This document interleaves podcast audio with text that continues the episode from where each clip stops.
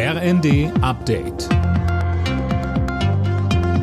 Stündlich neu. Auf den Punkt informiert. Ich bin Sönke Röhling. Guten Tag. Die Schuldenbremse soll abgemildert werden. Das hat Finanzminister Lindner dem Redaktionsnetzwerk Deutschland gesagt. Grundsätzlich geht es darum, bei Konjunkturschwankungen die erlaubte Verschuldung anzupassen. Schwächelt die Wirtschaft, soll die Schuldenquote höher sein als jetzt. Im Gegenzug soll bei guter Konjunkturlage dann das Geld einbehalten und Schulden getilgt werden. Eine große Reform der Schuldenbremse lehnt Lindner ab. Dafür gibt es in Bundestag und Bundesrat auch keine notwendige Zweidrittelmehrheit.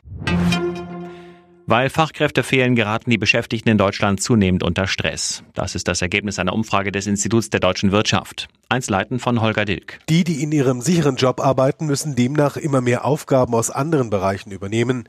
Mehr als die Hälfte der rund 5000 Befragten erklärte bei der Umfrage, sie gerieten dadurch zunehmend unter Druck. Etwa ein Drittel hat sogar Angst davor, die an sie gestellten Anforderungen am Arbeitsplatz nicht mehr erfüllen zu können. Und gut 70 Prozent in der Umfrage erklärten, sie würden Überstunden machen und auch in anderen Abteilungen aushelfen müssen.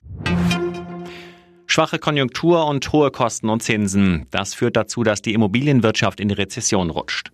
Ergebnis einer Befragung des Instituts der deutschen Wirtschaft. Auch die Aussichten für die kommenden zwölf Monate bewerten die Unternehmen der Branche überwiegend negativ. Parteitage von CDU und SPD in Hessen entscheiden heute über den gemeinsamen Koalitionsvertrag für die neue Landesregierung. Er soll am Montag unterzeichnet werden.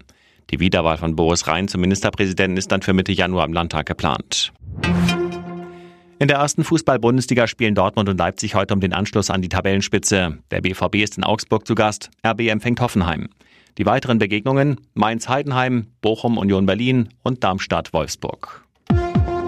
Alle Nachrichten auf rnd.de